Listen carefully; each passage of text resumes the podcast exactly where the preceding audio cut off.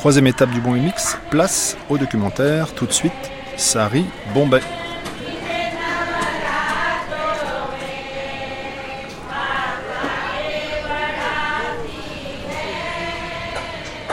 Le sari, c'est évidemment cette longue bande de tissu d'un mètre vingt de large sur 5 ou 6 mètres de long dans lequel se drapent des millions de femmes en Inde, des femmes qui appartiennent à la confession hindoue pour la plupart. Le sari, c'est le seul point commun des femmes que vous allez entendre dans un instant. Certaines le portent par obligation, d'autres feront un effort pour s'en vêtir le jour d'un mariage. Pour le reste, dans un pays où le sexe ratio atteint 110, c'est-à-dire 110 naissances de garçons pour 100 filles, les femmes que vous allez découvrir sont les héroïnes d'un quotidien parfois difficile à Bombay. Les trains de banlieue de cette mégalopole proposent des wagons réservés pour elles pour qu'elles voyagent tranquillement à l'abri du harcèlement de certains hommes. Face à ces derniers, des femmes redressent la tête. Direction Jou, dans la banlieue nord, une association vient en aide aux femmes des bidonvilles. Une association nommée Damini.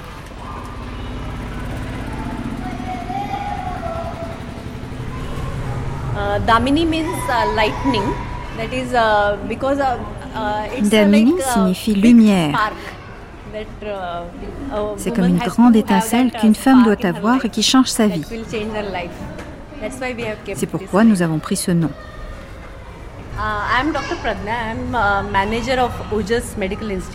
Je suis le docteur uh, Prodna. Je dirige l'Institut médical Ujes, qui gère trois projets à uh, Mumbai et trois autres à Nasik. Uh, L'un des projets s'appelle Damini. Il s'agit d'aider à la promotion des femmes. Cela a démarré en 2004 avec seulement huit participantes.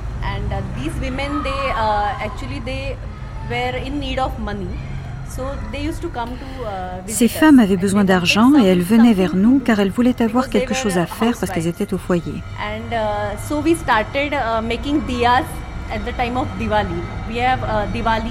Nous avons donc commencé à faire des petites lanternes pendant les fêtes de Diwali, qui est le festival des Lumières.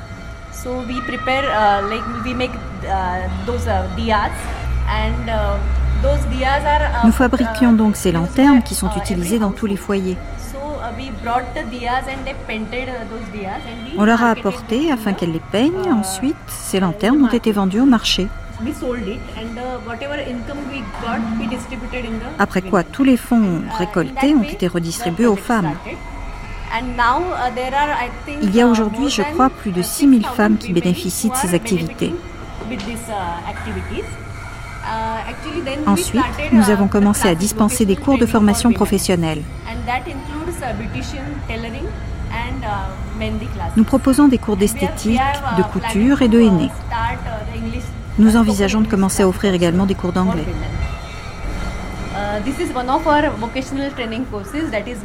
Voici l'une de nos classes de formation professionnelle. Il s'agit d'un cours de henné. Dans notre culture, avant le mariage ou lors de toute fête religieuse, on applique du henné sur les mains, les jambes, etc. Et les femmes aiment que ce soit fait correctement. Voici une étudiante qui vient de terminer trois mois de cours. Elle s'entraîne sur ses mains.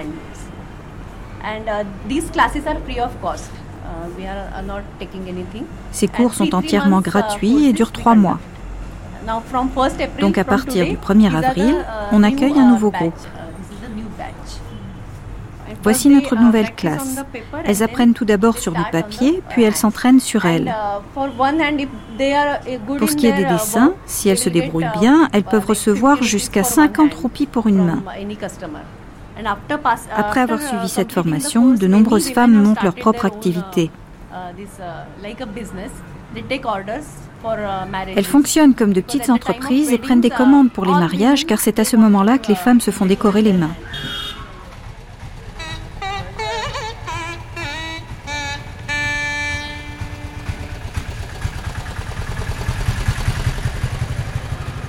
Regardez, pas un seul grand immeuble d'ici à là. C'était une très bonne façon de présenter la chose.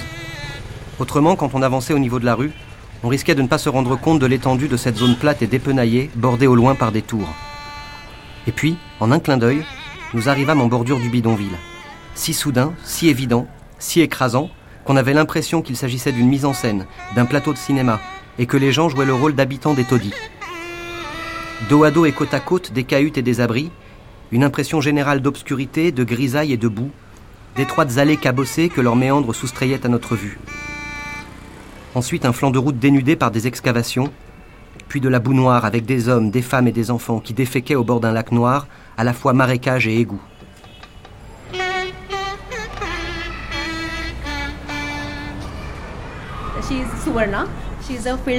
Je vous présente Suwarna, qui est la coordinatrice sur le terrain. Elle travaille ici depuis le démarrage du projet. À l'époque, elle devait se rendre dans les maisons des jeunes femmes et convaincre leurs parents ou leurs conjoints de les laisser venir au cours. Initialement, il y a eu beaucoup de réticences, c'est certain, mais ensuite ils ont accepté.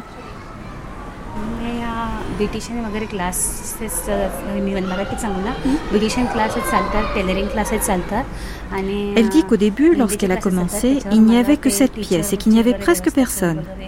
Nous voulions entrer en contact avec les femmes, alors elle s'est rendue dans les différentes communautés, à l'intérieur des bidonvilles d'à côté, et elle est allée frapper à la porte de chaque maison pour parler aux gens de notre activité et les convaincre de son importance.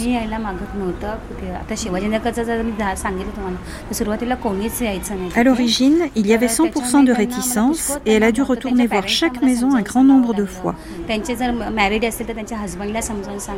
Et on a organisé une grande réunion pour eux. Après quoi, on a pu commencer à travailler. Mais initialement, elle n'arrivait pas à recruter qui que ce soit.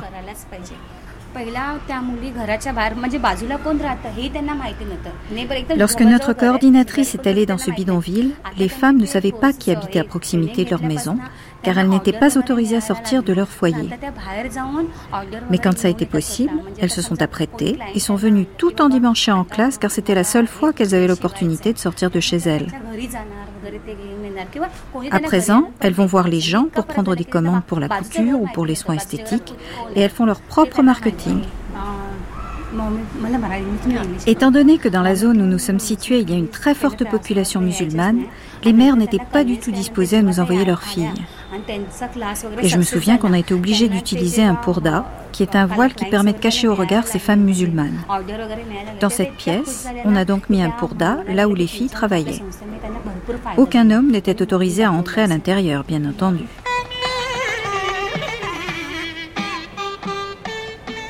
Les vapeurs d'essence et de kérosène ajoutaient à l'odeur nauséabonde. De nombreuses personnes, les bras nus, étaient au travail, occupées à quelque chose que je n'avais jamais vu auparavant.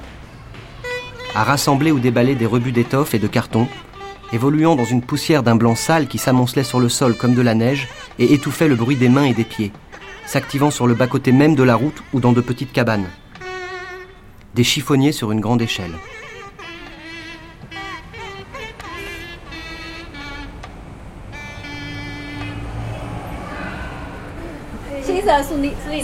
She's Sunita, and uh, I have seen her. Uh, I think she joined. Uh, she will only tell you. Elle s'appelle Sunita et elle a rejoint le projet il y a un an. Lorsqu'elle s'est inscrite au cours, elle ne connaissait que son mari et ses enfants, personne d'autre. Aujourd'hui, elle va voir des gens, toujours pour prendre des commandes. Et je me souviens que lorsqu'elle est arrivée, elle était très timide et ne levait pas les yeux.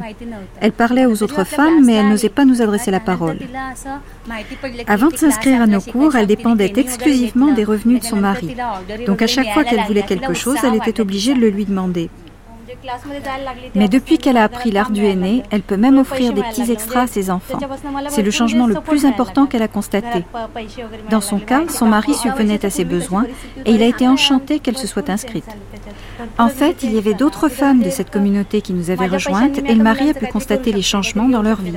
Il était donc d'accord pour qu'elle en fasse autant. Cette femme prend des commandes pour des chemisiers. En Inde, le port du sari est très courant et donc on lui demande les hauts qui vont avec. Les couturiers importants lui sous-traitent parfois une partie de leur sari, comme des travaux de petites mains. Ses enfants vont à l'école anglaise et elle veut pouvoir leur parler en anglais. Oui, elle dit qu'elle a vraiment l'impression de faire quelque chose. Depuis qu'elle s'est inscrite, elle s'est fait beaucoup d'amis et elle partage ses émotions avec elle. En une semaine, elle gagne de 200 à 300 roupies tout en faisant son ménage et en s'occupant de ses enfants. Si elle n'avait pas à faire tout cela et qu'elle se concentrait uniquement sur son activité, elle pourrait même gagner plus. Elle a une machine à coudre chez elle et elle travaille là. Parfois, on reçoit des commandes différentes pour des sacs en cuir, par exemple. À ce moment-là, elle vient ici et elle fabrique ses articles.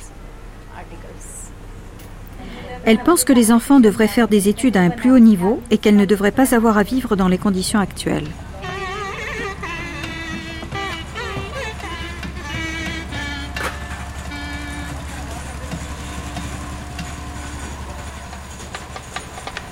La puanteur des peaux d'animaux, des excréments, du marécage, des produits chimiques et des émanations d'essence, la poussière des vieux chiffons, la brume ambrée qui émanait des pots d'échappement des camions et que le soleil de l'après-midi traversait à l'oblique. Quel soulagement de laisser tout cela derrière soi et de ressortir dans l'autre Bombay. Le Bombay qu'on connaissait, auquel on avait mis si longtemps à s'habituer. Le Bombay des rues pavées, des autobus et des gens en costume léger. Il avait déjà été pénible de longer le bidonville en voiture, Comment imaginer ce que c'était que d'y vivre Et pourtant, des gens vivaient dans cette puanteur et cette atmosphère épouvantable. Certains y menaient une carrière. Il y avait même des avocats qui habitaient là, dit-on.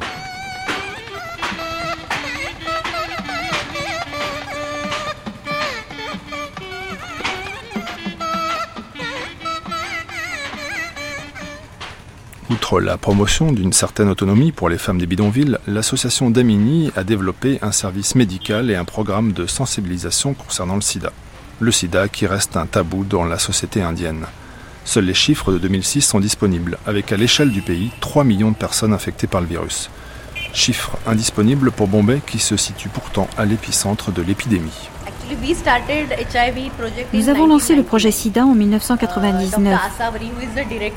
Uh, la doctoresse qui dirige cet institut avait reçu une bourse de la Fondation Dakota aux États-Unis et nous uh, avons lancé le projet à Juhu, donc uniquement dans ce quartier. Uh, à l'époque, la quantité de décès n'était pas connue des gens, ni même des médecins, qui avaient tendance à négliger les malades porteurs du sida, et ils en avaient même peur.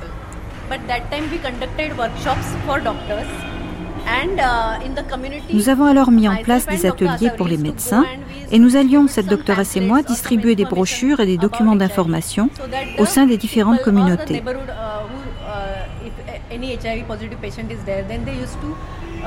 S'il y avait une personne atteinte du sida dans leur entourage, ils avaient tendance à exercer une discrimination à son encontre mais nous leur avons fait prendre conscience de la maladie. Nous avons ouvert également une clinique dans ce quartier et nous y avons reçu plus d'une centaine de malades atteints par le sida. Maintenant, les choses ont changé et le gouvernement fournit gratuitement les traitements antirétroviraux. En 1999, lorsque les patients venaient en consultation, on constatait que leur état se détériorait en l'espace de trois ou quatre mois. Et à cette période, il y avait beaucoup de décès. À présent, nous constatons que leur qualité de vie s'est améliorée grâce aux traitements antirétroviraux que le gouvernement met à la disposition des malades.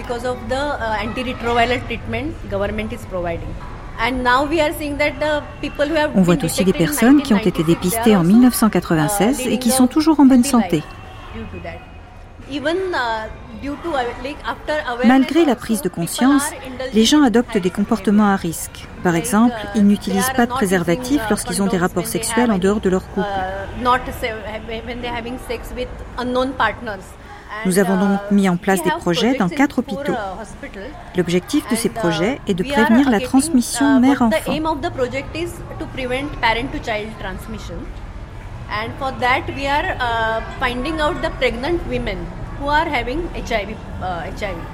Pour ce faire, nous dépistons les femmes enceintes séropositives et nous avons constaté que de nombreuses jeunes femmes de 20 à 21 ans ont contracté la maladie par le biais de leur mari.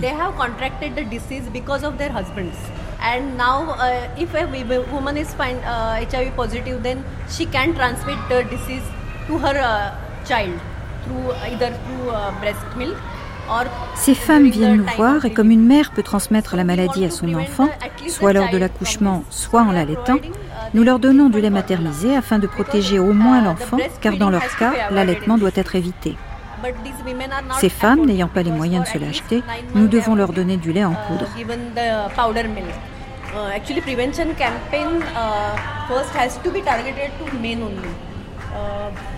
Les campagnes de prévention devraient ne viser que les hommes, et de nombreuses organisations le font déjà, en fournissant gratuitement des préservatifs. Mais j'ai constaté que l'attitude des hommes en ce domaine est très irresponsable. Ils croient que s'ils trouvent une femme qui a l'air en bonne santé, elle n'a pas le sida, et qu'ils n'ont pas besoin d'utiliser de préservatif. Mais ce n'est pas le cas.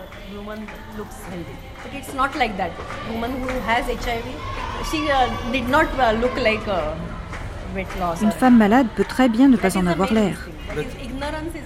Le principal problème, c'est l'ignorance. Uh, Au cours des dix dernières années, on a vu les gens devenir plus ouverts et se mettre à aider les malades du sida.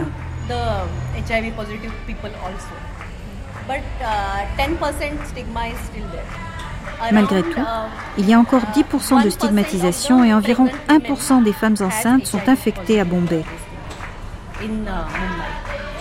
Et nous devons protéger les générations futures du sida.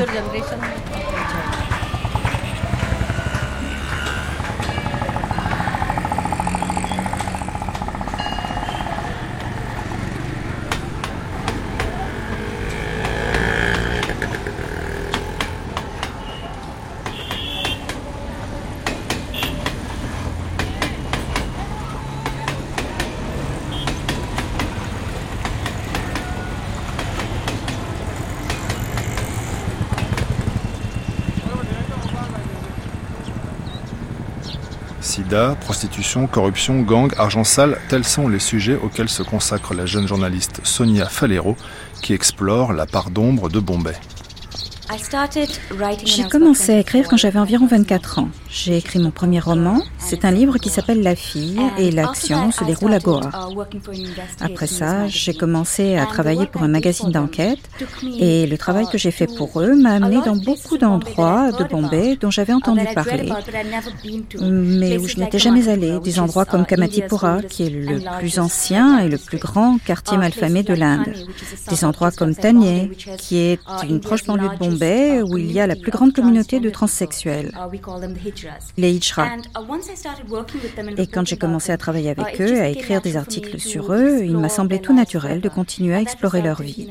Ça a donné lieu à un livre qui sera publié l'année prochaine. Il traite d'une autre communauté marginalisée à Bombay. Il s'agit de femmes, il y a environ 100 000 de ces femmes à Bombay, qui sont des danseuses de bar. Ce qui se rapprocherait le plus d'un bar à danseuse, ce serait un bar à striptease, sauf que ces femmes ne font pas de striptease. Elles sont complètement habillées, elles dansent sur la musique et les clients leur donnent de l'argent. Et en 2005, le gouvernement du Maharashtra a interdit ces bars danseuses sous prétexte qu'ils étaient immoraux et parce qu'ils étaient des repères de criminels. Et ce qui s'est passé, c'est que toutes ces femmes, ces milliers de femmes, ont été forcées de rester hors de ces bars alors qu'ils étaient légaux et qu'il n'y avait pas de prostitution sur les rues. Ces femmes sont maintenant dans des bordels dédiés aux jeux sexuels à Kamantipura. Ce sont maintenant des travailleuses du sexe navigantes. On peut les voir dans les rues et elles prennent part à ce que l'on appelle des fêtes privées. Dans une fête privée de ce type, les hommes se réunissent dans un endroit donné, ils jettent de l'argent à ces filles qui dansent, les femmes font des striptease et on les force à avoir des relations sexuelles avec de grands groupes d'hommes. C'est donc très dangereux, il y a souvent de la violence, des attaques à l'acide, les femmes sont battues parce que les clients sont trop sous, et inévitablement, la police arrive. Les filles doivent coucher avec les policiers et elles doivent leur payer des pots de vin. Sinon, on les jette en prison. Mon livre traite de ces femmes et de la vie qu'on les a forcées à mener. J'ai écrit un article sur les liens entre les policiers et les travailleuses du sexe à Bombay. Comment, par exemple, ils exigent des filles de l'argent, ils les forcent à coucher avec eux sans protection, et comment le sida est en train de passer de la communauté des prostituées à celle des policiers. Et ça affecte leur vie et met en danger leur famille aussi à présent.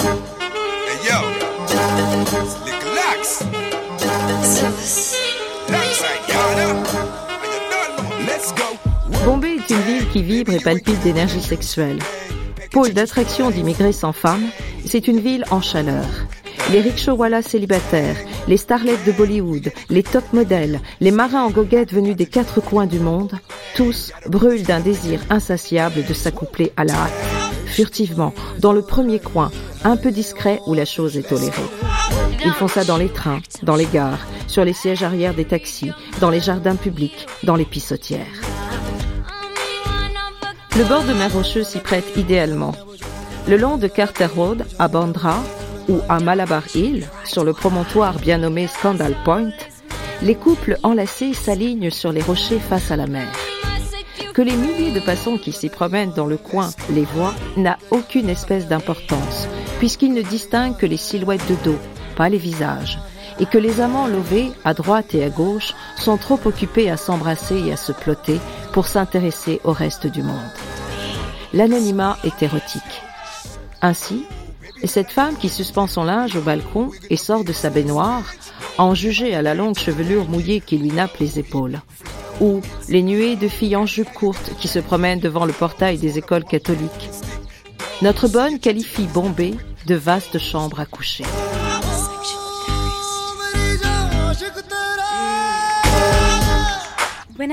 Lorsque je faisais de la recherche pour ce livre sur les danseuses de bar, ça m'a pris environ cinq ans et je suis en train de l'écrire maintenant.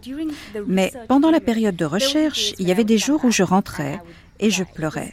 C'était accablant. Uh, L'une des premières expériences que j'ai vécues était un anniversaire auquel je suis allée à Kamatipura. Et c'était si tragique, ce bordel de six étages, et toutes ces transsexuelles et ces prostituées tout endimanchées parce que c'était l'anniversaire de leur maquerelle. Et tout le monde portait ses habits de fête. qu'elles avaient ramenés de ce qu'on appelle Chor Bazar, le marché des voleurs, où l'on trouve des biens subtilisés puis revendus. Et il y avait ce bordel sans aucune lumière, juste peut-être quelques bougies, et ça puait. Il n'y avait pas de toilette. La cuisine n'était pas différente euh, de la chambre, qui n'était pas différente de ce qui était utilisé comme toilette. Et ces femmes étaient sur leur 31 et la fête a continué jusqu'à 3 heures du matin. Et alors que je m'apprêtais à partir, je remarque les prostituées qui marchaient derrière moi. Je me retourne pour voir ce qu'elles faisaient et je vois qu'elles sont reparties dans la rue, chacune sous son réverbère ou dans son coin à elle. Alors je dis à l'une d'elles, peut-être bêtement, naïvement, Qu'est-ce que vous faites? Il est 3 heures du matin Il n'y avait personne dans les rues. Et elle me répond, Ma chérie, tu crois que le cadeau de ma maquerelle est sorti de mon cul? Ce qui revenait à dire, d'où crois-tu que vient l'argent? L'argent venait de la prostitution et maintenant j'y retourne parce que j'ai dépensé tout mon argent pour ce cadeau d'anniversaire.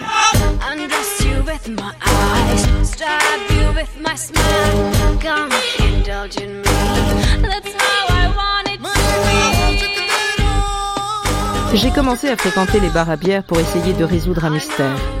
Je n'arrivais pas à comprendre ce qui pouvait bien pousser les hommes à y dépenser des sommes colossales. On nous fait signe de nous engager dans le sombre coupe-gorge, et je commence à me dire que nous avons dû nous tromper d'endroit, quand soudain, un éclair lumineux jaillit à l'autre extrémité. Nous marchons dans cette direction. Un grand gaillard nous salue. Salam salam et nous guide vers le porteur de la lampe torche posté à la porte de derrière. Elle s'ouvre en un espace inondé de lumière et de musique mêlée de vapeur d'alcool, bourré de monde à 3 heures du matin. Les cinq pièces sont pleines à craquer. Dans l'une, je dénombre une dizaine de danseuses vêtues de manière à peine aguicheuse d'un dos nu sur lequel est drapé le sari qui leur arrive aux chevilles. Deux d'entre elles ont l'air si jeunes que je les soupçonne de s'être rembourré la poitrine. Le public masculin est composé de diamantaires et de banquiers.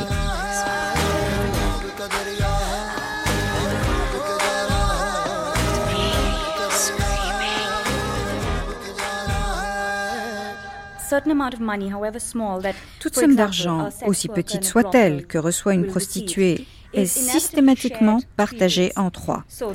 La mère Macrel prélève sa part, la police prend la sienne. Et pourquoi la police aussi? Pas parce que la prostituée est au bordel, mais à chaque fois qu'elle fait le trottoir, le policier qui se trouve là, la connaît et sait ce qu'elle fait, et il lui crie des insultes de l'autre bout de la rue. Hé, toi, la pute, où tu vas? Qu'est-ce que tu fais? Il va l'humilier, la provoquer, et pour le faire taire, il va lui donner de l'argent. Ou alors il la voit quelque part et il lui dit T'as intérêt à me payer, sinon je te boucle pour racolage, même si elle n'est pas en train de racoler. Et donc, l'argent est pour le policier. Et la troisième personne qui prend de l'argent, c'est son amoureux ou son mari. Systématiquement, ces femmes, du fait des abus sexuels qu'elles ont subis et parce qu'elles uh, font ces métiers-là, ont des maris très grossiers qui sont au chômage, alcooliques, souffrent de MST et peuvent avoir contracté le sida. Ils sont dépendants et donc l'argent est pour eux. Et si elles ne les payent pas, ils les battent. Ils leur meurtrissent le sexe pour montrer la possession du corps de la prostituée. Donc en fait, tout l'argent part dans trois directions et c'est elle qui en garde le moins.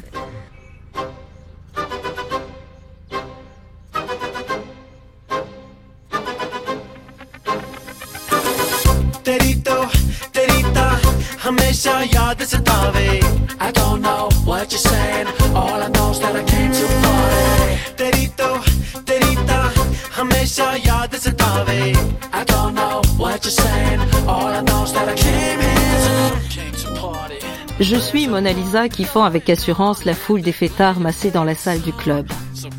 On se pousse pour me faire place. On apporte deux autres coussins, tandis que l'homme assis à ma gauche rassemble les piles de billets de 10 roupies entassées près de lui. Quelques coupures tombent entre les coussins, se perdent sous les traversins. Il s'affaire à regrouper ses liasses pour m'éviter de m'asseoir dessus. Elle me parle de l'établissement dans lequel elle se produit et de ses compagnes. Le club Saphir a les plus belles filles de la ville. Des danseuses douées, sexy, grandes et pâles, aux beaux visages, aux cheveux longs. La plupart viennent de la campagne et les bombéites de souche se comptent sur les doigts d'une main. Elles entrent dans la filière bar à 13 ou 14 ans, sur les conseils de leurs parents, d'une sœur aînée ou d'un agent. Au-delà de 20-25 ans, elles sont trop vieilles pour ce métier. La grande majorité met de l'argent de côté afin d'aider financièrement les parents restés au village ou de s'acheter un jour une maison. Une fille qui gagne sa vie, c'est 50 personnes qui mangent.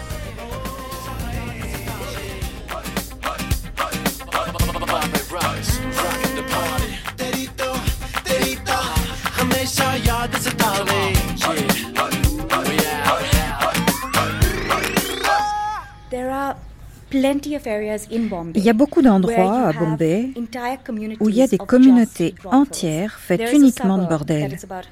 Il y a une banlieue qui est à une demi-heure de là où nous sommes assis maintenant et où toute la rue n'est faite que de tout petits appartements. Et des appartements appartiennent à des femmes, pas à des hommes, et ces femmes sont des maquerelles. Elles se conduisent aussi comme des souteneurs d'une certaine façon parce qu'elles recrutent des filles qui font le trottoir et les ramènent à leur appartement. Donc vous avez ces quartiers de bordel partout dans Bombay, pas seulement à Kamatipura. Kamatipura est le plus célèbre et de ce fait c'est devenu un synonyme de quartier chaud. Ce n'est pas le seul, mais pour ce genre d'environnement c'est l'un des plus sûrs. Je crois que quand on a affaire à des populations marginales, et en particulier aux prostituées, ce qu'il faut bien comprendre, c'est que nombre d'entre elles tombent dans la prostitution très jeunes. Ce qui s'est généralement passé, c'est soit qu'elles ont subi un inceste, soit par leur père ou par un parent proche, quand elles avaient deux ou trois ans et pendant de longues années, et quand elles ne peuvent plus le supporter, elles s'enfuient. Et bien sûr, quand une petite fille se retrouve toute seule dans les rues de Bombay, on sait ce qui va lui arriver. Elle va se faire violer, ou quelqu'un va la tirer dans un gang de mendiants, ou plus probablement, elle va finir dans un bordel. Donc les prostituées qui travaillent dans les bordels ont subi des viols et des violences de la part de toutes les personnes qu'elles ont rencontrées. Donc pour établir une relation avec elles, il faut investir beaucoup de temps, et je crois que c'est ce que j'ai fait. Il ne suffit pas d'aller à Kamatipura et de croire que les gens vont vous laisser les photographier. C'est à la fois insultant et dangereux, pour vous comme pour elles. Elles ne le permettront pas. Donc c'est quelque chose qu'il faut faire tous les jours. Les gens doivent s'habituer à vous voir et une fois que vous avez établi une relation, alors vous pouvez sortir votre appareil photo, votre enregistreur et commencer à leur parler. Mais Kamatipura est un endroit où la prostitution existe depuis des années. Le problème, la raison pour laquelle c'est autorisé, c'est que la police est payée et il y a une relation très ancienne entre la police, les prostituées et les mères maquerelles. Une grande partie du trafic a lieu entre le Népal et l'Inde.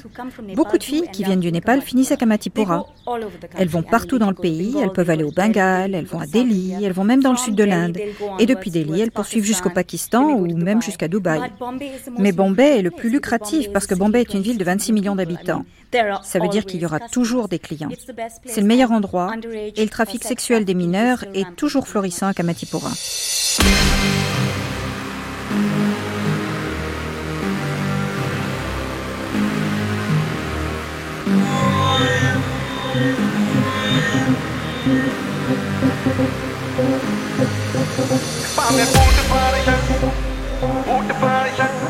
Amener le client à tomber amoureux et le persuader que ses sentiments sont partagés, tel est le secret de la réussite dans la filière bar, m'explique Mona Lisa. Comment s'y prend-elle? Comment fait-elle pour séduire tour à tour les hommes et si bien les obséder qu'ils dépensent sans compter pour ses beaux yeux? Elle me dévoile ses techniques, ses secrets de courtisane. Quand elle remarque un nouveau client à qui l'argent semble brûler les doigts, elle l'entoure d'attention, lui décoche des sourires. Et le sourire de Mona Lisa recèle de fait un grand pouvoir. Il vous donne l'illusion d'être un peu moins minable que le pauvre type que vous êtes devenu à la longue. Ils me veulent tous pour mon physique, déclare-t-elle simplement. Les clients regardent d'abord mon corps. Ils regardent comment je suis faite. Après, ils me regardent danser. Et ils trouvent que je bouge aussi vite qu'une vraie pro. C'est comme ça. Je n'y suis pour rien.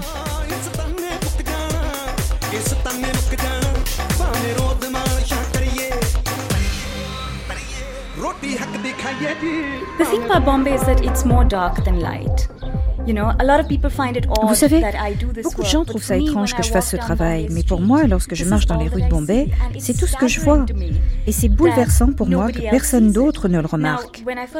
Lorsque je suis arrivée à Bombay, j'habitais au sud de la ville, qui, comme vous le savez, est un endroit très beau, très développé, qui a été créé par les Britanniques. Et tout le monde semble penser qu'il n'y a pas de problème dans les quartiers sud, à part Kamatipura, et que les problèmes sont dans les banlieues. J'y habite. Mais à mes yeux, les problèmes sont les mêmes. La prostitution est la même, les abus commis sur la communauté des transsexuels, la police, les gangs, les malfaiteurs qui travaillent à tous les niveaux, tout ça, c'est partout. Et je crois que ça s'intensifie progressivement parce que la ville se rétrécit et le nombre d'habitants augmente. Et évidemment, quand il faut se battre pour des choses aussi basiques que où puis-je me mettre, où est-ce que je peux mettre mon lit, ça amène des conflits bien plus importants.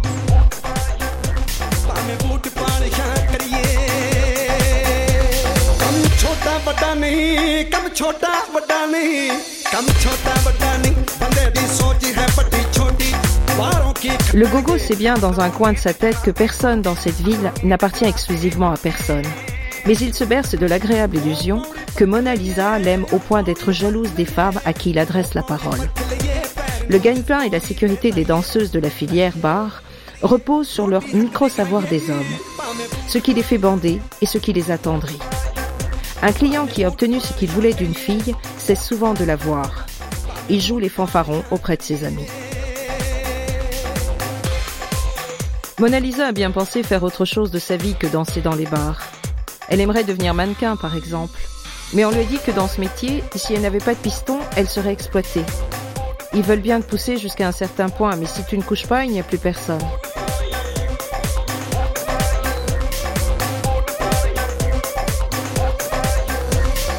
Elle tend la main pour attraper quelque chose sur la table et j'aperçois la série de zébrures qui strient le poignet et l'avant-bras jusqu'au coude. L'autre bras est dans le même état. Qu'est-ce que c'est que ces cicatrices? Des marques de coupure, dit-elle, les yeux baissés dessus. Ici, j'ai eu huit points de suture. Ça, poursuit-elle en montrant une série de petites boursouflures, ce sont des brûlures de cigarettes. Qui t'a fait ça? Moi? Mais pourquoi? Les premières, c'est quand je suis partie de chez ma mère. Celle-là, c'est à cause d'un chagrin d'amour. Elle s'est ouvert les veines à quatre reprises avec une lame de rasoir. La dernière tentative remonte à trois mois. Tu étais si désespérée. J'étais toute seule, j'en avais marre. Aujourd'hui, le sang ne circule pas suffisamment dans ses mains, parce qu'elle s'est trop souvent tailladé les veines. Ses poignets sont pleins de crevasses et de bosses. Elle ne peut rien porter de lourd. Elle s'est si bien entaillée une fois qu'elle a failli laisser la main, sauvée par une intervention chirurgicale délicate. Cette fille a tout juste 20 ans.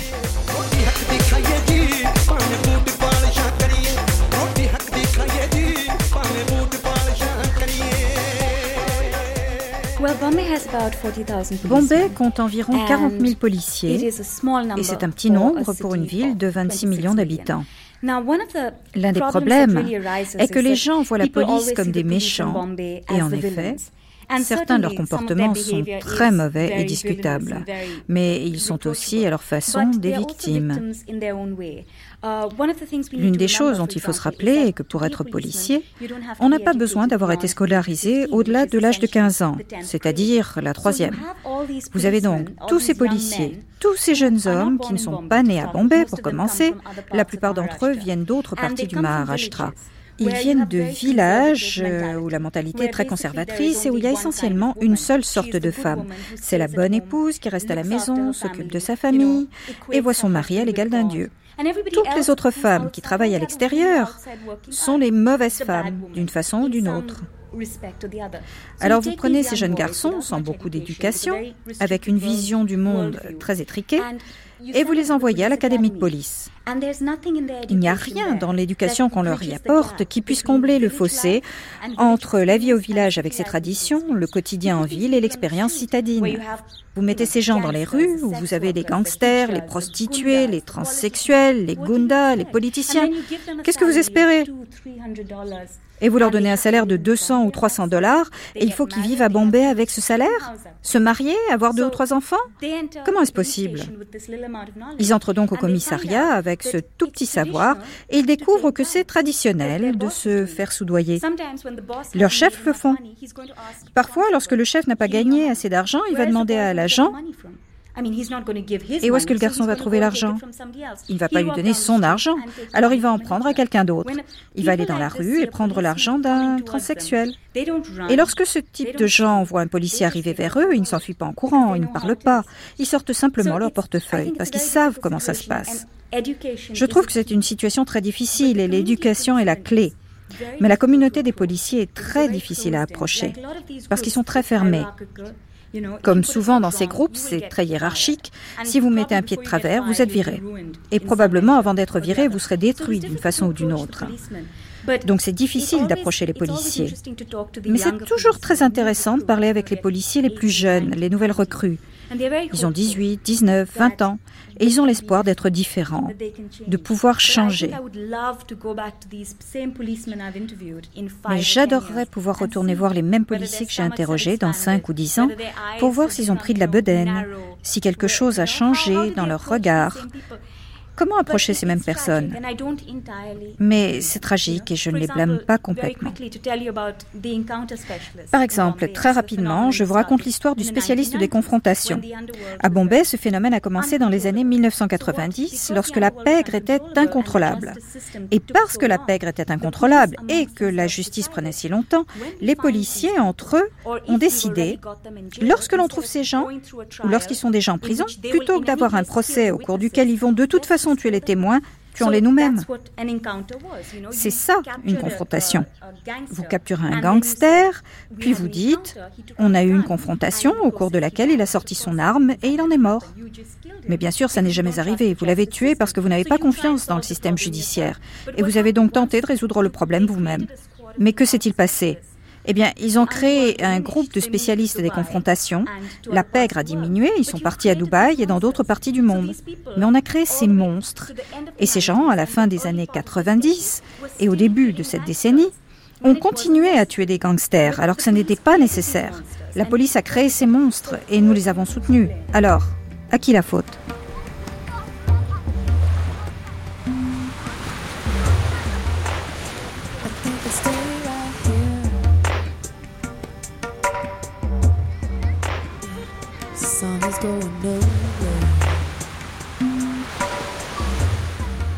Sabina est une jeune femme qui milite pour les droits des homosexuels, hommes et femmes. Mais même dans une ville aussi moderne que Bombay, la communauté gay n'a pas pignon sur rue et ne se retrouve pas dans des lieux identifiés comme tels.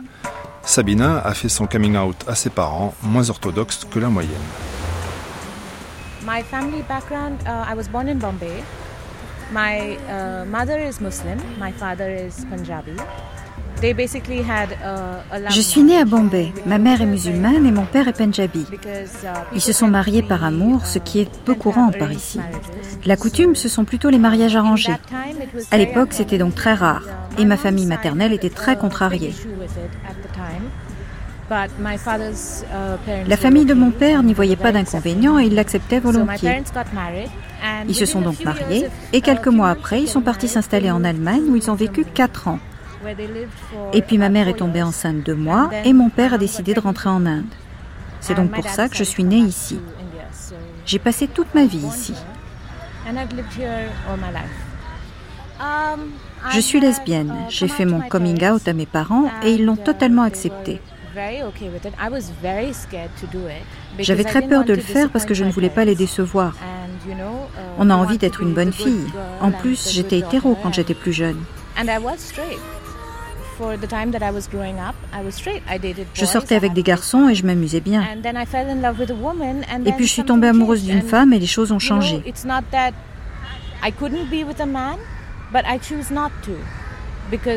Ça n'était pas que je ne pouvais pas vivre avec un homme, mais j'ai choisi de ne pas le faire parce que j'étais amoureuse d'une femme. Mes parents n'ont pas émis d'objection.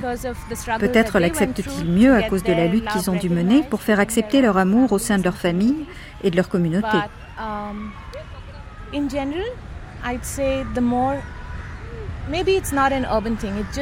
Je pense que ce n'est pas un phénomène urbain, mais que cela a à voir avec l'ouverture d'esprit des parents. Je connais des parents qui sont totalement contre, y compris dans ma propre famille. Des personnes auxquelles je ne parlerai pas parce que je connais leur point de vue sur l'homosexualité. Ça les offense. Ils pensent que c'est un phénomène occidental, sans même se rendre compte qu'on trouve ça dans le Kama Sutra depuis toujours. C'est reconnu comme un comportement sexuel depuis très longtemps. Ces personnes y attachent toutes les stigmatisations qu'on trouve en Occident. C'est également dû au fait que les icônes de la communauté gay masculine ont été présentées à ce jour très négativement par les médias. On donne toujours cette image grotesque, surféminisée des homos. Les lesbiennes ne sont pas représentées du tout. Être gay en Inde est un problème à cause de ce qu'en fait la société. Il y a la société et il y a la loi. La loi dont parle Sabina, c'est en fait l'article 377 du Code pénal qui criminalisait jusqu'au début de ce mois les relations homosexuelles. Cet article, qui datait de 1860, faisait en effet l'amalgame entre homosexualité, pédophilie et même zoophilie. La Haute Cour de justice de Delhi, saisie il y a des années par les associations de défense des homosexuels, a rendu son arrêt. L'article 377 est rendu caduque. Une avancée qui s'inscrit dans la tolérance de la société notamment pour les hijra, les transsexuels indiens. L'Inde est très ouverte au concept de la transsexualité. La communauté des hijra, les transsexuels, est très importante en Inde. Et d'ailleurs, ils ont une catégorie spécifique sur leur passeport. Vous pouvez avoir un passeport indien comportant votre nom et votre sexe qui peut être homme, femme ou E pour eunuque.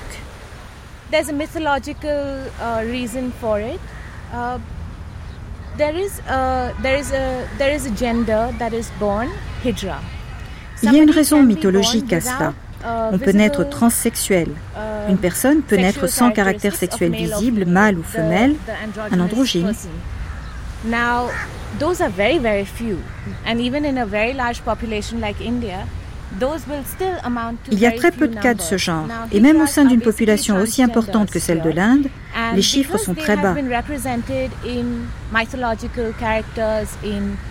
Uh, Mais étant donné qu'on retrouve ce genre de personnes dans la mythologie et que la religion comporte des transsexuels, um, on y attache une sorte de uh, superstition ou d'éléments surnaturels.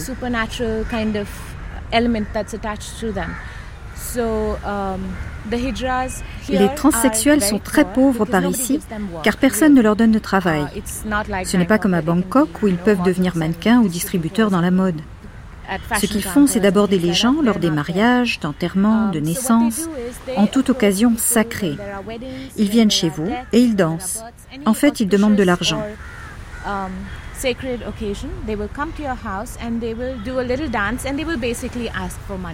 Les gens les payent parce que nous croyons dans le concept de la réincarnation, ou en tout cas que l'on revient dans une autre vie sous une autre forme. Et personne ne souhaite revenir sous la forme d'un transsexuel. Les hijras eux-mêmes ne souhaitent pas revenir sous cette forme. Ils veulent revenir en femmes. Et donc, pour tenter d'éviter ça, on les paye pour que ces gens qui ont une vie difficile nous donnent leur bénédiction. Les gens reconnaissent qu'ils ont une vie très dure. On leur donne donc de l'argent, ce qui représente un peu une police d'assurance pour vous protéger de ce malheur. Donc, on a beaucoup fait pour eux. Il y a des politiciens eunuques au gouvernement, mais il n'y a personne qui soit ouvertement homosexuel au gouvernement, à la tête des entreprises. Même les stylistes de mode, les metteurs en scène ou les acteurs ne sont pas ouverts sur leur homosexualité.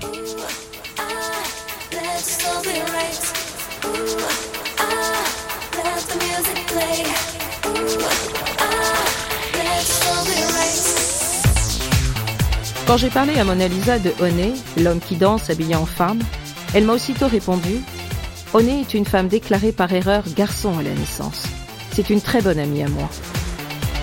Manoj est entrée dans la filière bar par l'entreprise d'une voisine, Sarita, une danseuse qui se produisait un peu partout dans le monde. Séduite par la gestuelle très féminine du petit garçon, Sarita l'invitait volontiers à danser avec elle sur des chansons de film. Un jour où Sarita présentait un spectacle dans un hôtel, l'une des danseuses qu'elle avait recrutées déclara forfait au dernier moment. Très ennuyée, elle chercha vainement quelqu'un pour la remplacer. Puis songeant soudain à Manoj, demanda à sa mère de venir avec lui sur place. Là, elle le déguisa à la hâte en lui attachant une fausse tresse dans les cheveux et l'expédia hélico sur scène. La natte se détacha dans les cinq minutes, mais la réaction du public fut très positive. Quelle belle fille, douce comme le miel, s'écriaient les spectateurs. Dès lors, la mère de Sarita n'appela plus Manoj que Honnête, miel. Des hommes qui assistaient au spectacle lui demandèrent si elle accepterait de danser dans des bars pour de l'argent. Ainsi commença la carrière de Honey et sa dissociation en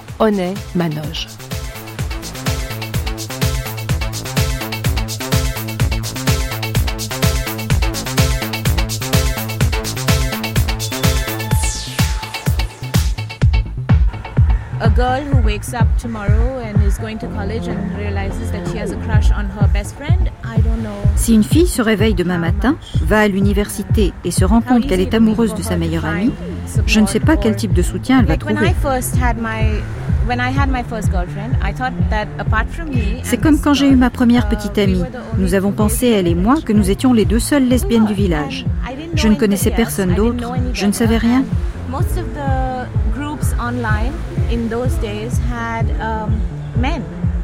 À l'époque, la plupart des groupes existants sur Internet étaient constitués d'hommes qui s'inscrivaient sur les listes en se faisant passer pour une femme parce qu'ils voulaient participer aux ébats entre deux filles.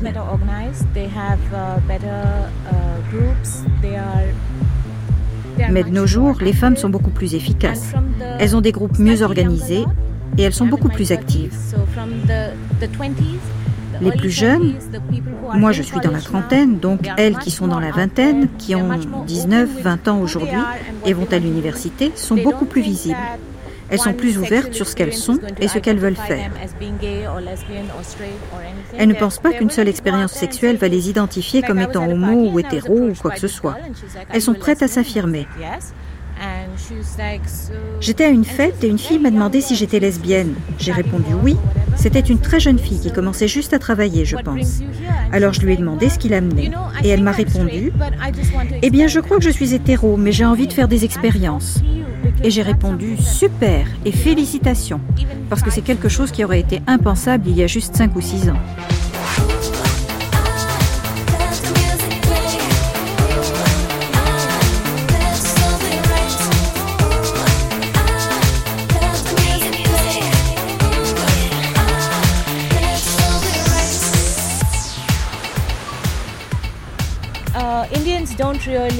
Les Indiens ne sont pas très affectueux, ou en tout cas ils ne montrent pas leur affection en public.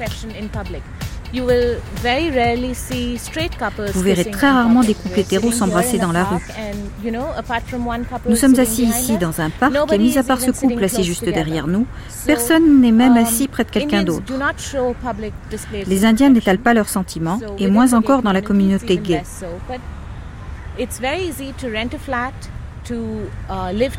C'est très facile de louer un appartement, de vivre ensemble, et dans certains cas, on peut même ouvrir un compte joint à la banque.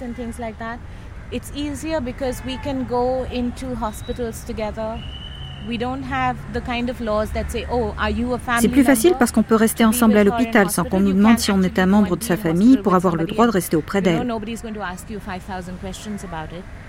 Mais pour ce qui est de la reconnaissance juridique de la relation, du mariage, bien sûr, ça n'existe pas du tout. Je pense que les Indiens prennent plus conscience de ces choses. Les filles travaillent de plus en plus grâce au centre d'appel.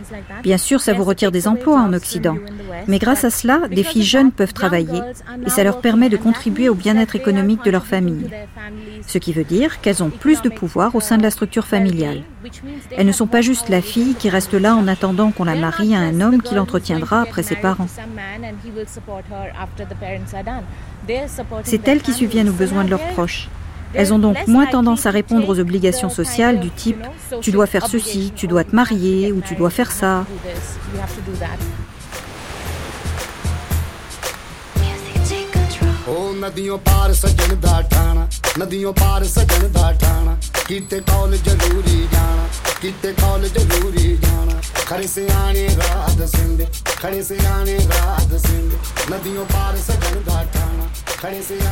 La vie sexuelle de Honey paraît aussi dédoublée que son identité de genre.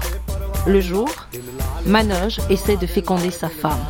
La nuit, Honey aguiche des hommes au fond des voitures, les plotte, les tripote et les laisse se frotter contre elle jusqu'à ce qu'ils éjaculent. Manoj Honey me fait penser à ces vers de terre qui sont simultanément mâles et femelles aux extrémités opposées. Cette particularité va de pair avec une terrible solitude. Toute ma vie, j'ai cherché un ami qui ferait pareil juste pour bouffer. Honey n'ignore pas que certains voudraient lui ressembler. Elle connaît deux, trois garçons qui se maquillent, mais ne vont pas jusqu'à s'habiller en fille, et dansent dans des bars assez nuls où ils passent pour des bêtes curieuses. Seulement eux, ils sont homo.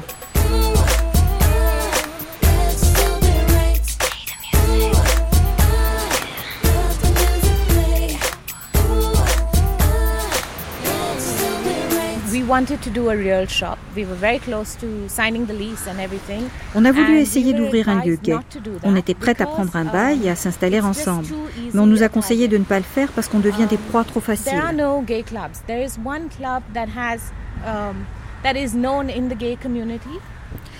Il n'y a pas de club gay. Il y en a un qui est connu par la communauté homosexuelle, mais il est aussi connu comme lieu de drague des prostituées. Je n'y suis d'ailleurs jamais allée. Uh, Ce n'est pas le genre d'endroit où on va. Des fêtes y sont organisées et le club entier est réservé toute la nuit. Les membres de la communauté homosexuelle y sont invités par Internet et ils s'y retrouvent. Même ça, ça a dû être annulé récemment à la suite d'une plainte déposée au commissariat. Et le nightclub est responsable de ce qui s'y passe. Si je voulais ouvrir une boutique, je devrais trouver quelqu'un qui comprenne ce qu'est la boutique, parce que mon propriétaire devrait me soutenir si quelque chose tournait mal. Si tout d'un coup une centaine d'activistes politiques se présentent à l'entrée, il faudra que mon propriétaire soit d'accord, qu'il soit prêt à prendre ce risque. Et on ne peut pas leur demander ça. J'ai pensé qu'on pouvait ne pas le dire et prétendre que nous vendions des choses très colorées, ou bien sûr il y avait beaucoup d'arc-en-ciel parce qu'on les aime. Mais c'est lorsque les choses tournent mal que ça peut vraiment dégénérer. Et si vous êtes dans un lieu fixe et identifié, vous devenez une cible très facile à atteindre. Uh, nous attendons également de trouver le bon emplacement et le bon propriétaire.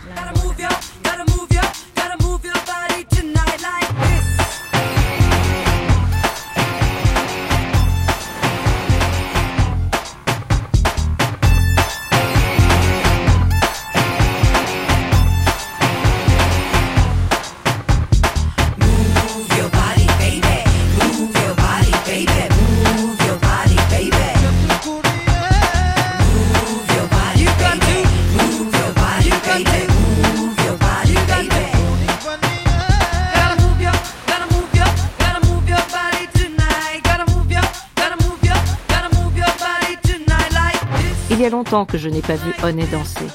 Et je comprends enfin pourquoi on en fait toute une histoire. Cela n'a rien à voir avec sa plastique. Ce soir, pour la première fois, mes yeux découvrent l'homme derrière la danseuse. Le ventre rebondi s'orne d'un trèfle à quatre feuilles dessiné au henné. Un voile recouvre la perruque. La robe qui tombe sous les genoux ne cache rien des jambes. Puis la danse commence. Sa fameuse danse à genoux. Et l'illusion reprend le dessus. Quand les premières mesures de sa chanson retentissent, Honey tombe à genoux sur le plancher et file comme une toupie d'un bout à l'autre de la piste en exécutant, toujours sur les genoux, trois rotations d'une rapidité à couper le souffle. Un tonnerre d'applaudissements salue sa performance. Honey est, de loin, la plus énergique des danseuses du club Saphir. À une heure et demie, elle est épuisée. Penchée vers moi, elle me glisse à l'oreille qu'elle est sur scène depuis 7 heures du soir. Il faut que nous déjeunions ensemble, glisse-t-elle. Et cette fois, c'est elle qui invite. J'ai mes raisons. Elle s'interrompt, hausse les sourcils en réprimant un sourire. Tu ne devines pas? Tu vas être père? Oui. Sa femme est enceinte. Si tout va bien, Manoche connaîtra les joies de la paternité avant la fin de la nouvelle année. Honey va devenir mère.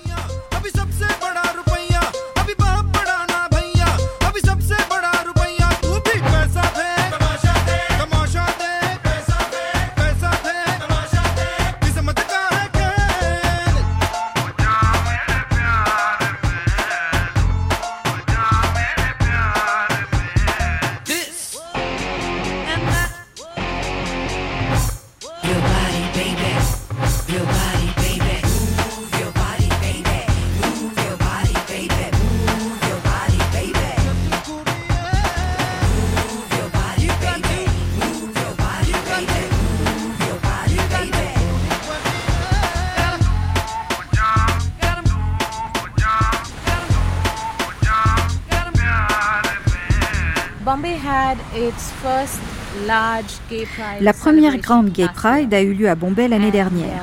Uh, Il va y en avoir une autre cette année.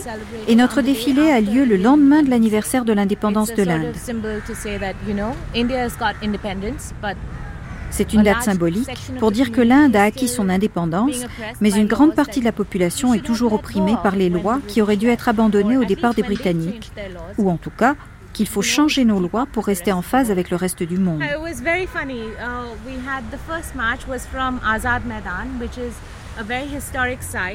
C'était très drôle. La première marche a eu lieu entre Azad Maidan, qui est un site historique très connu, où Gandhi et d'autres se retrouvaient, et où il y a eu beaucoup de réunions politiques au moment de l'indépendance.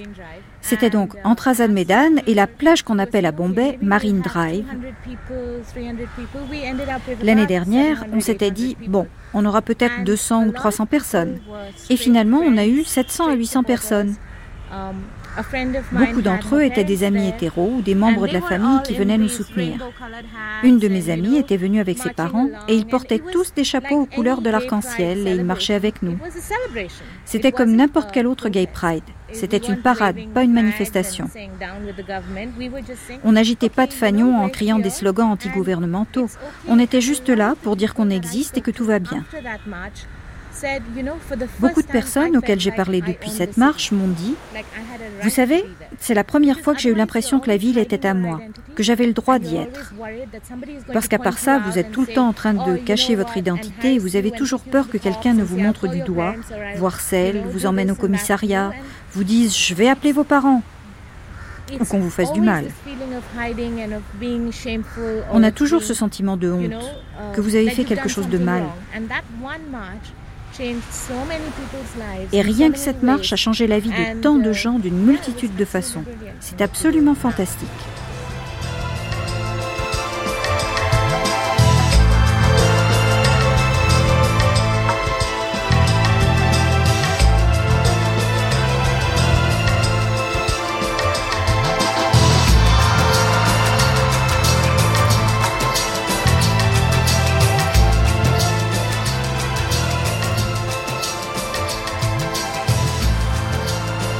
Sari Bombay avec les femmes de l'association Damini, Sonia Falero et Sabina.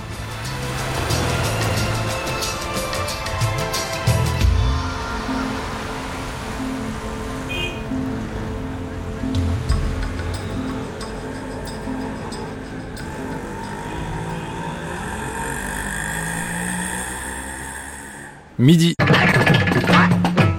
Midi sur France Culture et jusqu'à midi et demi, c'est la dernière étape du Bombay Mix Shakti Bombay. Shakti, dans la religion hindoue, c'est à la fois l'énergie vitale, mais aussi l'épouse, la déesse, la femme. Chaque fin de matinée jusqu'à vendredi, place aux femmes.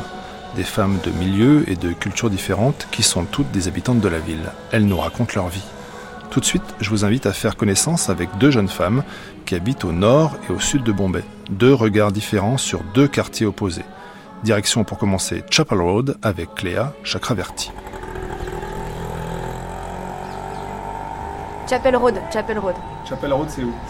Chapel Road, c'est à Bandra Ouest, dans le quartier nord de banlieue nord de Bombay, première banlieue nord de Bombay.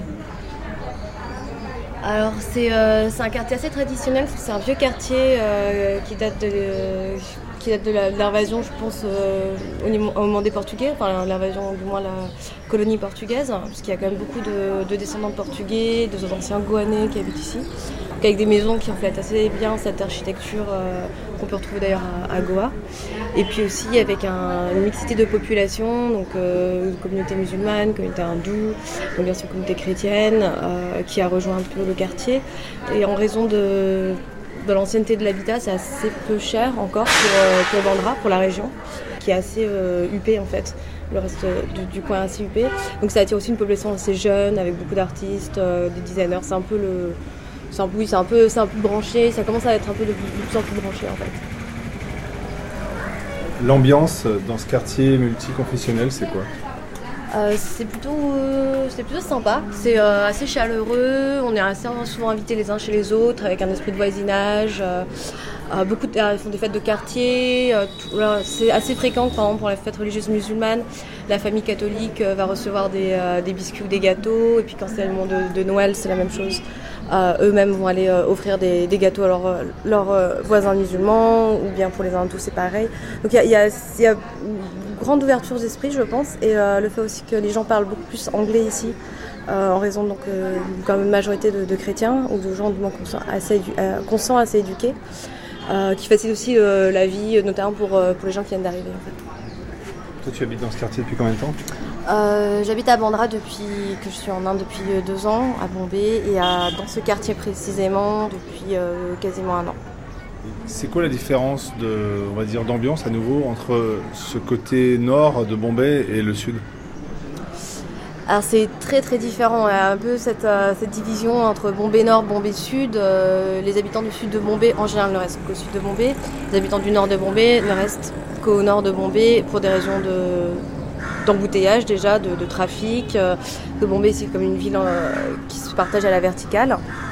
Mais euh, c'est aussi une mentalité qui est un peu différente avec les vieilles familles, les vieilles aristocraties, l'argent qui est au sud. Et puis ici, plutôt un, des quartiers fait vraiment sur l'immigration plus récente avec euh, énormément de, gens qui viennent tenter leur chance. Donc on a beaucoup d'acteurs qui habitent dans, dans Bandra ou même dans les autres banlieues, euh, de, jeunes réalisateurs, euh, des, jeunes artistes, des gens qui tentent un peu leur chance, qui n'ont pas beaucoup de moyens mais qui ont quand même envie d'avoir cette, cette, vie de voisinage sympa qui commence à bouger.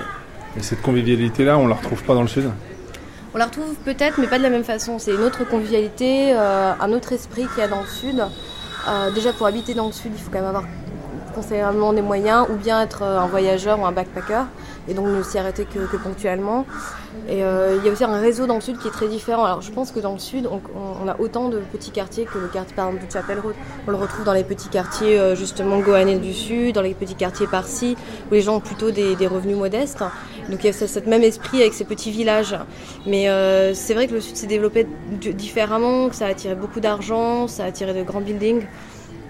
Tandis que dans le, nord, euh, il y a encore beaucoup de villages de pêcheurs. Donc euh, Chapel Road était aussi basé à côté d'anciens villages de pêcheurs, qui fait qu'on a une autre, euh, une autre approche au niveau de la population. Qu'est-ce qui a changé ici dans le nord de Bombay? Est-ce qu'il y a plus de centres commerciaux qu'avant? Est-ce qu'il y a plus de, choses dédiées au commerce? Oui, dans toute la ville en fait, hein. mais c'est vrai que dans le nord, vu que ce sont des terrains qui étaient avant uniquement résidentiels, ou même complètement en friche. Moi j'ai un ami qui me racontait qu'il y avait encore, il y a encore quelques années, une vingtaine d'années, euh, toute une partie du Bandra, c'était des champs. Donc ça, a énormément construit en très peu de temps. Ensuite, euh, effectivement, les centres commerciaux c'est une chose, mais c'est aussi la destruction de cet habitat ancien. Donc le village de Chapel Road, c'est un des villages qui est encore plus ou moins resté en état. Mais euh, là, il y a des maisons qui sont autour de nous qui vont sûrement disparaître dans, dans 5 ans.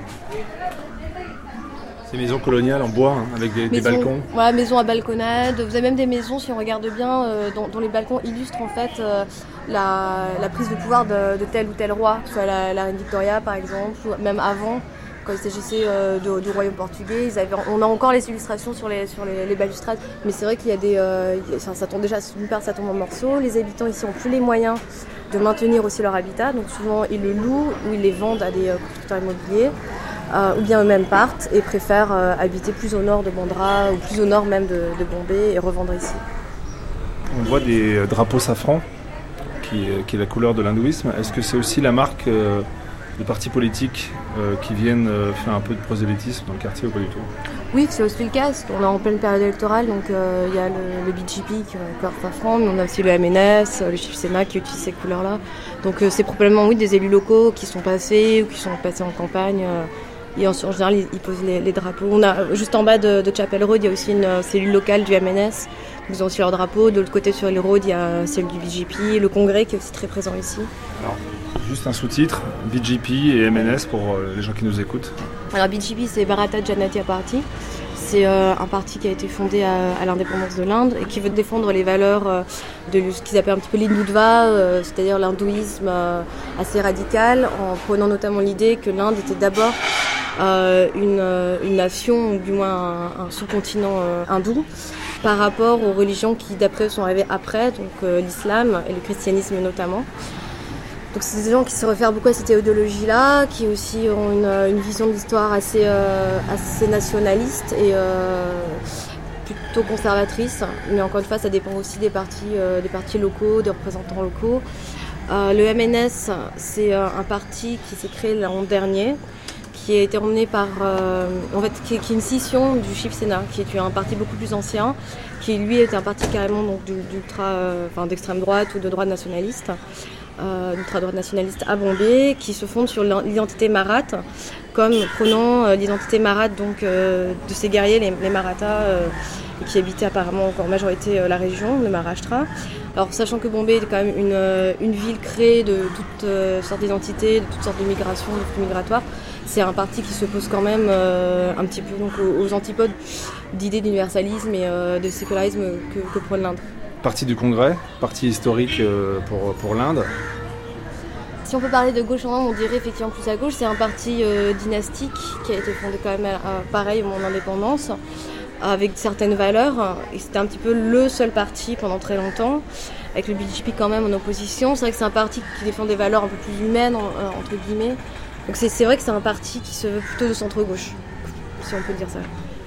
Claire, on parle beaucoup de, d'absence quasiment de criminalité dans Bombay, ville totalement safe. Par contre, on dit beaucoup qu'il y a des mafias qui, tiennent euh, l'immobilier, qui tiennent le milieu du cinéma. Est-ce que dans Bandra, toi qui habites ici depuis deux ans, tu as déjà été euh, au courant de certaines affaires ou certains règlements de compte entre des bandes? Comment ça se passe, euh, pour dire, la criminalité organisée au niveau d'un quartier? Si on parle avec des habitants de, que ce soit de Bandra ou d'ailleurs euh, qui ont vécu à Bombay depuis longtemps, ils vous diront que, que ça l'était peut-être le cas il y a 15 ans ou 20 ans, mais c'est plus tout le cas. Bon, après, on rentre aussi dans ce discours un peu euh, passéiste, mais c'est vrai que c'est, plus le cas. C'est-à-dire qu'aujourd'hui, quand on lit les journaux, on est toujours en train de nous parler de, des attaques sur les, personnes âgées, euh, augmentation des attaques sur les femmes, de viols en hausse dans les trains, dans les banlieues. Bandra, ce qui, ce qui est vrai à Bandra, c'est que c'est un quartier quand même huppé. Donc même beaucoup de gens extrêmement euh, riches qui se sont installés. Donc ils n'ont pas vraiment besoin de la, défense publique. Ils ont leur propre euh, garde, ils ont leur maison avec grande barricade. Ils, ne sont pas vraiment, ils voient pas vraiment ça. Donc pour ce qui est de crime organisé, je, ne pense pas que c'est quelque chose euh, aussi fort que le s'entendent certains, certains écrivains de fiction qui ont fait des livres sur Bombay notamment. après, c'est plutôt des, des crimes moi, ce que je vois, c'est que plus, à, plus qu'à Bandra, mais à Djougou notamment, dans d'autres quartiers nord, où vous avez quand même beaucoup de gens qui vivent seuls, désormais, de, personnes âgées qui vivent seules, parce que les enfants ont suffisamment d'argent pour euh, aussi euh, habiter indépendamment. ces personnes-là font vraiment l'objet de beaucoup de crimes, de plus en plus. On voit une augmentation quand même euh, du nombre d'affaires de grands-pères ou grand-mères qui se font agresser chez eux pour leur argent, pour des bijoux. Donc les gens sont pas forcément, il n'y a pas forcément de, de personnel fiable ou local sous la main.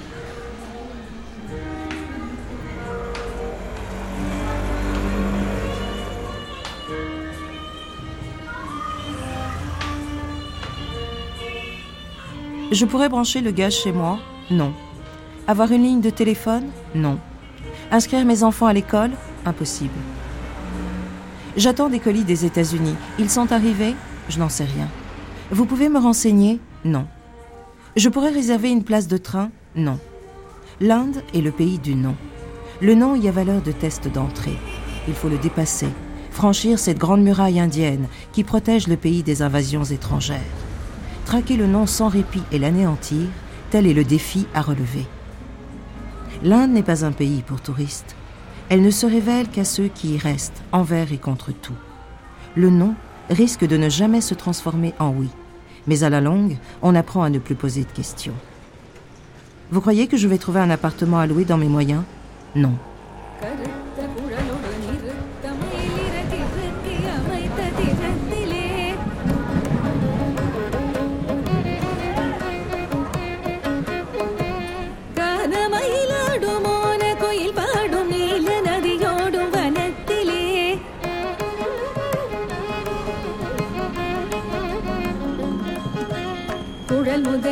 அசை குடைய வரும் இசையை குழ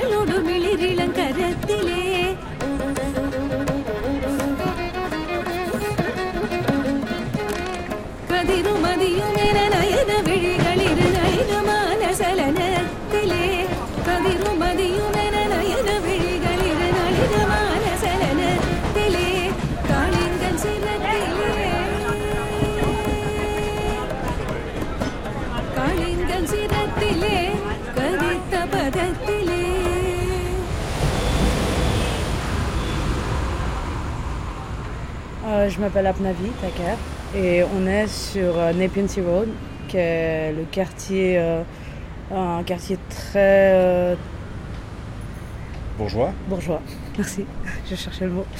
très bourgeois et on m'a prêté un studio, donc on est sur la terrasse du studio. Il y a beaucoup d'anciennes familles par-ci qui, ont des maisons, qui ont un mini château d'ailleurs, juste en face. Ouais, c'est un quartier euh, où l'Indien moyen ne, pourrait jamais habiter. Très riche. Oui. À droite, la mer. À droite, la mer. On est quasiment au sud de Bombay, puisque après c'est Chopati et Drive. Effectivement. et il y a quand même un slum qu'on voit entre deux immeubles. Tu es né à Bombay? Je suis né à Bombay. Euh, je suis partie de Bombay quand j'avais 3 ans.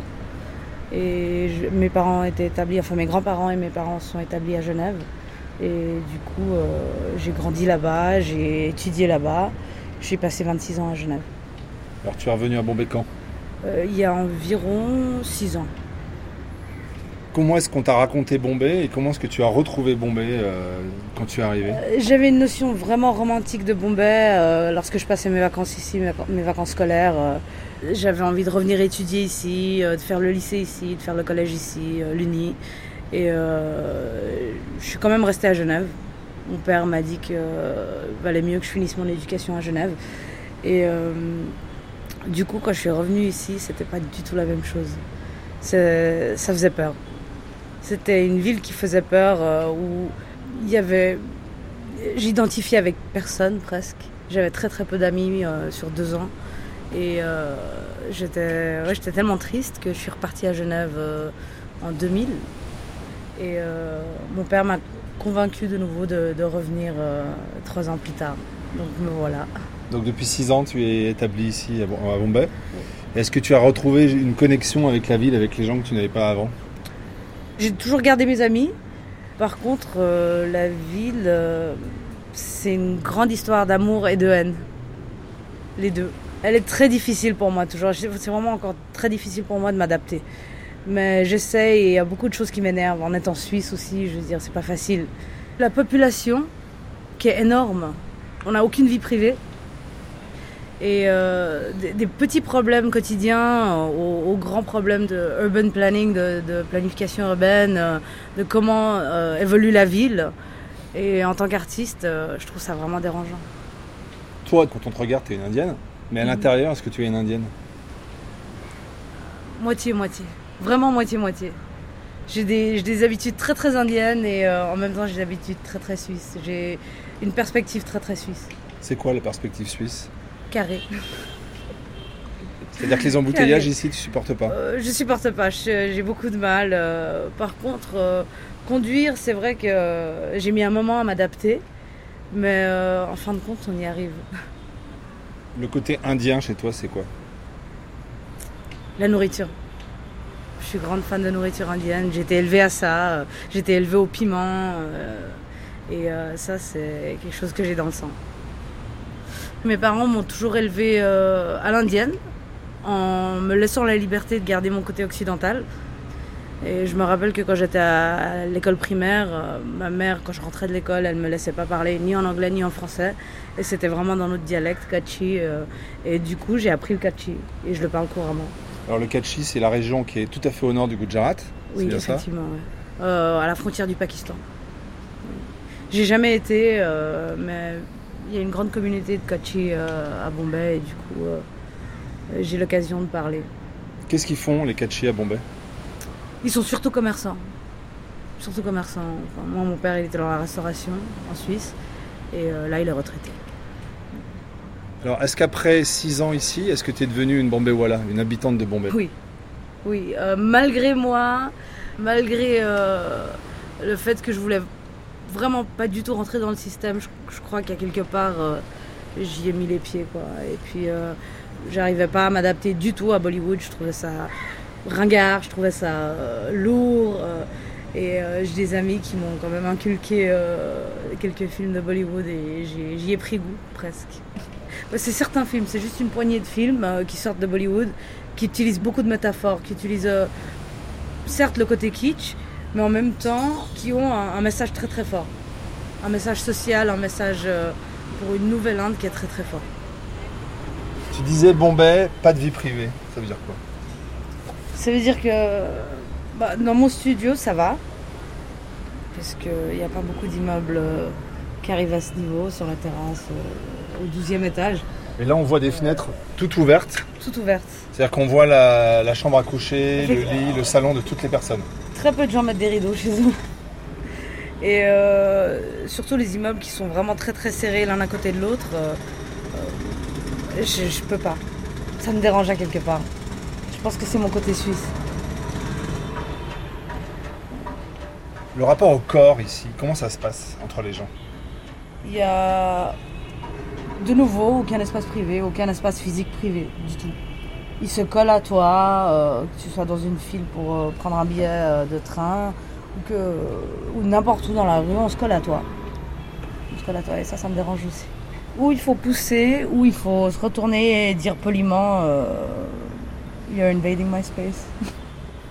Et Ils comprendront pas, mais tu leur expliques gestuellement que voilà, garde tes distances.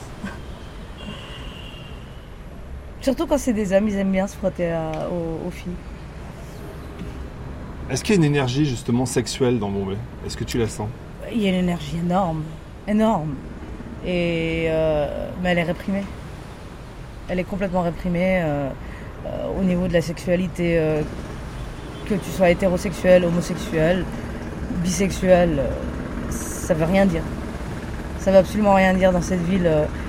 c'est pas accepté, c'est pas toléré c'est presque euh, comme si, enfin, si t'es pas marié, si t'es pas en famille, euh, si t'as pas l'intention de fonder une famille, le sexe ne sert à rien. C'est juste un mode de, procréation. Ils en tirent aucun plaisir, enfin l'Indien moyen ne tire aucun plaisir du, sexe. Et pourtant, euh, on, moi, on voit ça comme malsain. On regarde ça d'un point de vue très religieux. Et bon, le Kama Sutra, euh, il est fabuleux. Et c'est surtout quand, on, euh, les Anglais étaient là que c'était vraiment un peu no sex please we're British. Et euh, ça c'est resté. C'est resté dans les mœurs des, Indiens comme toutes les lois ont été créées par les, Anglais et elles sont restées. C'est les mêmes lois depuis 80 euh, ans, plus ou moins. Toi tu es gay Effectivement. Oui. Tes parents le savent Mes parents le savent. Moi j'ai choisi de le dire à mes parents parce que je voulais pas le leur cacher.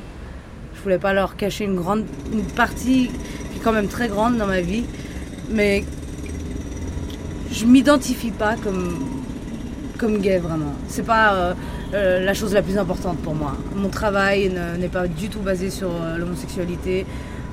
la sexualité, oui, mais pas l'homosexualité. J'ai commencé avec le graffiti quand j'avais 14 ans et ça m'a suivi et j'ai arrêté de, de, vandaliser, mais je fais des toiles maintenant. J'utilise le street art pour exprimer mon, mes travaux et euh, surtout euh, le sujet euh, du, du, du planning, du urban planning. Il n'y a rien qui est fait pour le, type dans la rue. Il n'a il a aucun logement et, et pourtant c'est pas la place qui nous manque. Je veux dire, en dehors de Bombay, c'est pas la place qui nous manque dans le Maharashtra. Et c'est des choses à voir. Et ils en parlent, ils en parlent. oui, on fera des logements à, à coût réduit pour loger des, des, gens défavorisés, mais il n'y a rien qui se passe. C'est du blabla. Est-ce qu'il y a une odeur pour toi qui résume Bombay Oui, c'est une odeur euh, assez dégoûtante. C'est l'odeur des, des, égouts quand on passe Mahim Creek. Et euh, c'est pas une odeur géniale. Après, il y a l'odeur de la mer. Je suis un petit peu privilégiée en ce moment avec mon studio, euh, même très privilégiée, et euh, j'ai l'odeur de la mer tous les jours. Mais j'ai l'impression qu'on construit une toute nouvelle Bombay sur un terrain qui est rassis et qui n'est pas propre. Et qui a besoin de, de, respirer. Tout à l'heure, tu disais le côté indien, c'est la cuisine. Est-ce que tu t'habilles à l'indienne? Parce que là, du tout en jean, t-shirt Ça me va pas du tout. Euh, je ressemble à une freak. Vraiment, il euh, y a. Non. Donc jamais en Punjabi, jamais en sari Jamais.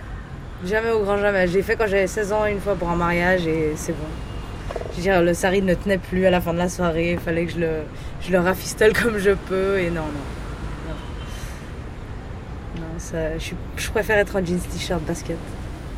Est-ce que cette tenue-là, à Bombay, ça, ça, te pose un problème? Est-ce qu'il y a des regards? Non, non, il n'y a pas de regard. C'est juste quand j'ai la tête rasée que, que ça pose un problème, euh, que les gens savent pas comment me gérer, euh, comment me parler.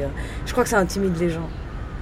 Et du coup, là, je me suis laissé pousser les cheveux un petit peu, mais je pense que ce sera pas pour longtemps. J'aimais avoir la tête rasée, il fait trop chaud. Et ça, ça demande beaucoup moins d'entretien. Il y a beaucoup de gens ou de femmes qui se font raser la tête de l'autre côté de l'Inde, dans un temple où elles dédient leur chevelure à la divinité. Ça renvoie peut-être aussi à, ce regard-là. Hein oui. Mais peut-être que les gens se, demandent si tu viens d'un pèlerinage. Non, non, non, non. Vu comme je suis habillée, non. non, le, pèlerinage euh, ne s'applique pas à moi. Par contre, j'en ai fait des pèlerinages, mais, euh, mais les gens ne m'en croiraient pas. Est-ce que la religion, ça a joué un rôle dans ta vie? Oui. Oui, depuis que je suis petite. Euh, on me l'a jamais imposé, on m'a jamais imposé l'hindouisme. Mais je crois en Dieu.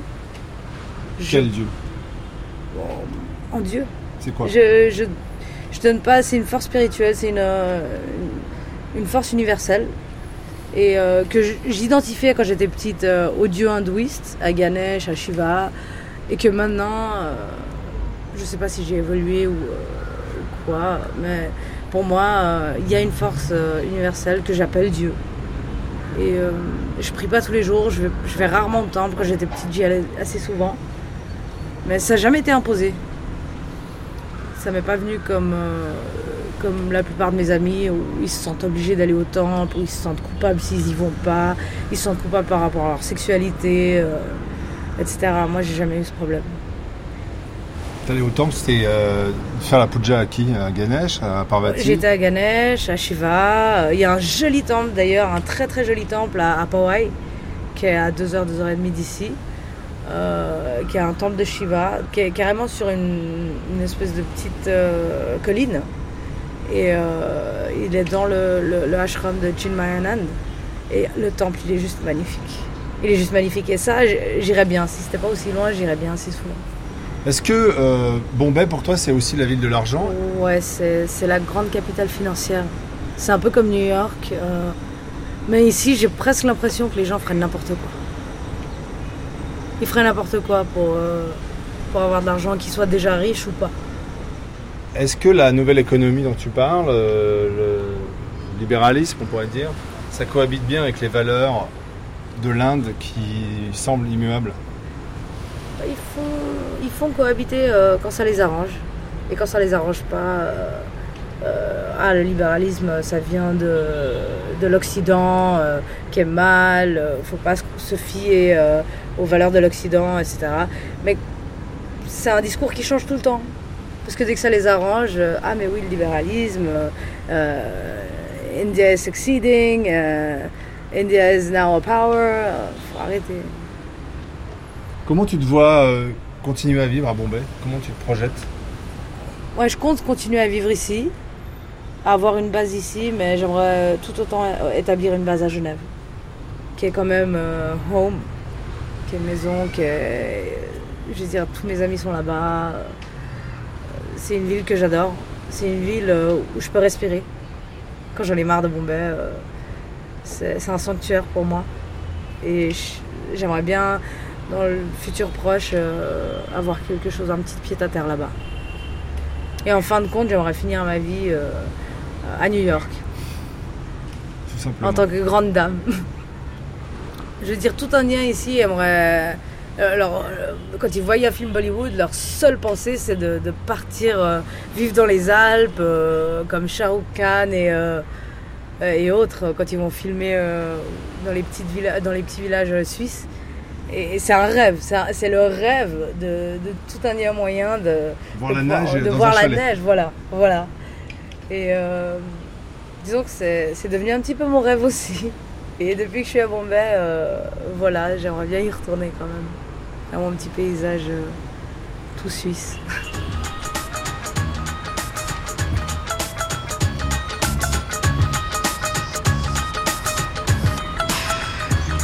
Merci à Cléa Chakraverti et à Pnavi Taker.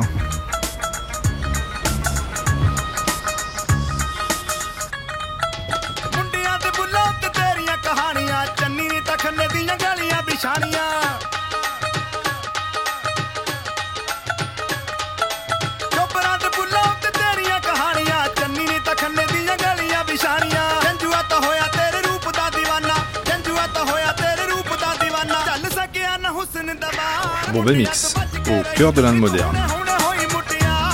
Coordination Cléa Chakraverti.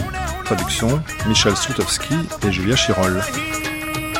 Texte tiré de L'Inde, Ami en révolte de V.S. Nepal, du grand roman indien de Tharoor, de Bombay, Maximum City de Sukriti Mehta, texte dit par Alexandre Sloto et Mylène Vagram. Prise de son et mixage Philippe Bredin et Benjamin Vignal. Réalisation Gilles Mardi-Rossian une série d'émissions proposées par Michel Pomared, des émissions que vous pouvez écouter en ligne ou podcaster. Vous connaissez désormais l'adresse franceculture.com, rubrique Bombay Mix. Je vous donne rendez-vous dès demain matin à 9h05 pour terminer cette exploration de Bombay avec notamment un gros plan sur la vie culturelle, littérature, danse et cinéma bien sûr, au menu donc du Bombay Mix. Dans un instant, il sera midi 30, l'heure de retrouver le journal de la rédaction.